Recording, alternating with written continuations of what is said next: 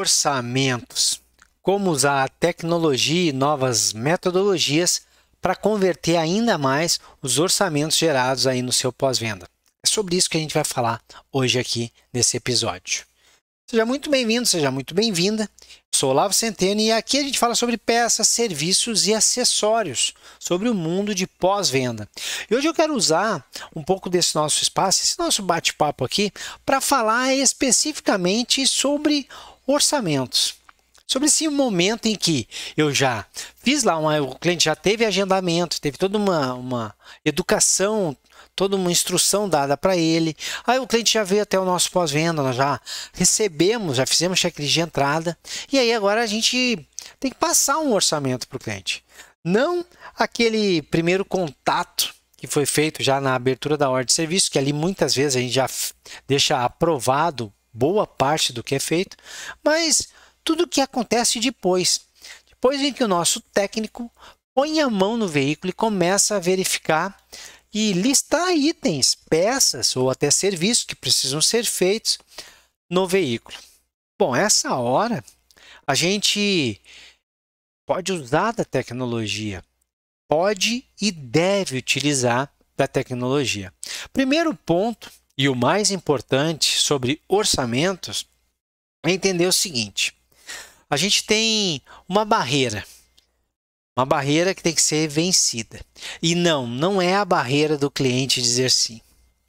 A primeira barreira a ser vencida é a do consultor ou do técnico que vai passar o orçamento dizer sim para si mesmo. É verdade. O nosso bolso, a nossa condição financeira ou as nossas crenças sobre o que deve ou não deve ser feito em qualquer veículo, seja ele qual for, elas não podem estar na mesa na hora em que a gente vai passar o orçamento para alguém. Porque muitas vezes esse orçamento que nós estamos passando, ele tem itens ele tem peças, ele tem, ele tem serviços que estão 100% ligados à segurança, tem outros que estão 100% ligados a manutenções preventivas que vão evitar, sim, um prejuízo lá na frente, mas ele também tem, às vezes, muitas vezes, itens que são mais de estética, são itens que, sim, são importantes para manter o veículo daquele cliente, né? aquele produto que ele trouxe no nosso pós-venda, sempre o mais próximo de quando ele era zero quilômetro. Esse é o papel nosso, sempre manter o veículo do nosso cliente nessa condição, a melhor possível. E às vezes a gente está listando algum, alguns itens que caíram pelo, pelo, pela, pelos quilômetros rodados, pelas horas de funcionamento né, passadas, e às vezes também são coisas ligadas à estética de, de riscos e que, dependendo da nossa crença, nós mesmos não faríamos. Nós olhamos para aquilo e dizemos, cara, mas eu, eu, eu acho isso uma bobagem. Só que essas crenças são nossas, é a nossa percepção no mundo, nunca a do nosso cliente. Primeiro, a gente tem que tirar isso da mesa. Segundo item é o financeiro. Poxa, um automóvel hoje não é algo barato. Ele nunca foi, mas tem sido cada vez menos fácil adquiri-lo.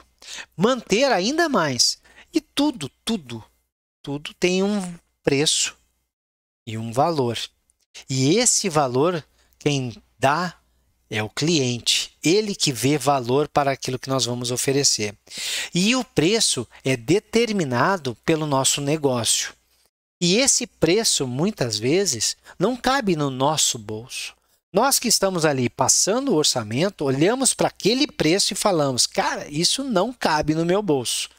E é esse momento, ele é perigosíssimo. Você tem que tirar isso da frente, porque senão a maneira como nós vamos passar esse orçamento, ele já é de uma maneira que tem uma probabilidade de derrota. Tem uma chance muito grande do cliente dizer não.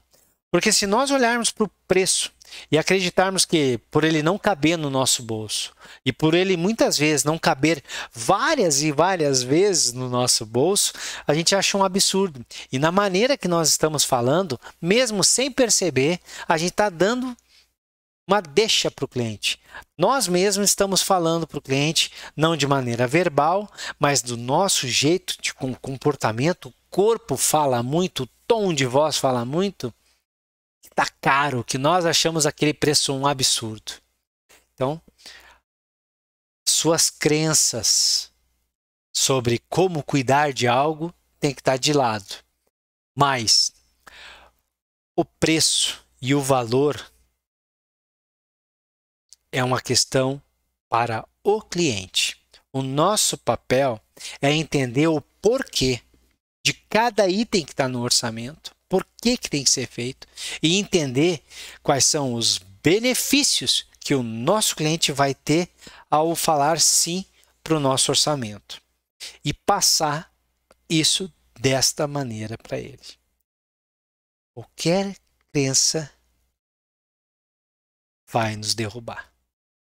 Além desses pontos, nós precisamos usar a tecnologia a nosso favor. Poxa, um vídeo, uma foto tem ajudado tanto. Hoje está muito fácil, né? Mandar um vídeo para o cliente explicando, muitas vezes, concessionárias que têm o consultor de serviço, consultor técnico e o técnico, podem ali rapidamente fazer um vídeo e mandar para o cliente ele assistir na hora que for possível. Ou então entrar em contato com o cliente e aí fazer uma chamada ao vivo ali e mostrar o porquê que a gente está orçando. Isso traz uma credibilidade muito grande. Tem sim perfis de clientes que precisam precisam muito enxergar o porquê. Olha só, não é acreditar no porquê, não é perceber o porquê, é enxergar o porquê. Sim, ele tem que ver você lá fazendo uma inspeção e apresentar uma folga de qualquer componente que está excessiva quando comparada com a, uma que está em bom estado. Ele enxerga aquilo e diz: pô, faz sentido, tem que trocar. Tem pessoas que precisam disso. E a tecnologia vai acelerar o processo. Ah, não precisa o cliente vir até o concessionário, nós vamos até o cliente de uma maneira incrível com um videozinho pelo próprio WhatsApp. Então, usar a tecnologia a nosso favor, isso é muito importante. Nós, técnicos, nós, consultores de serviço, nós, garantistas, nós, vendedores de acessórios, nós todos, profissionais da pós-venda, temos que estar preparados para conversar com o cliente, ao vivo e a cores ou online. Isso é algo que é uma demanda dos dias atuais. Ah, mas eu não gosto de falar com o cliente, eu não gosto de aparecer no vídeo, eu não gosto de me explicar, fico, fico preocupado, fico nervoso. Então, você precisa treinar, adaptar-se a esses novos tempos. Sabe por quê? Porque ao fazer isso, a gente consegue melhorar em muito, mas em muito, a confiança dos nossos clientes. E o cliente confiando em você, ele diz sim com mais facilidade. Ele diz sim para um número maior de itens. Ele se sente mais à vontade. E isso é muito importante para você, o seu time que está em volta, todos os seus colegas de trabalho e essa empresa pela qual você está trabalhando. Então, não esqueça, crenças sobre manutenção deixa de lado. A realidade sobre a nossa financeira e a do nosso cliente deixa de lado e use a tecnologia a seu favor. Lembrando sempre, a tecnologia está aí para nos ajudar a mostrar mais credibilidade, transparência, confiança, segurança para o nosso cliente.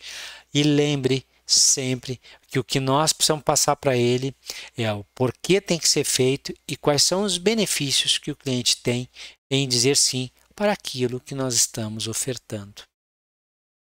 Faça isso e eu tenho certeza que os resultados aí melhoram e muito. Sucesso, boas vendas e a gente se vê num próximo episódio. Tchau, tchau.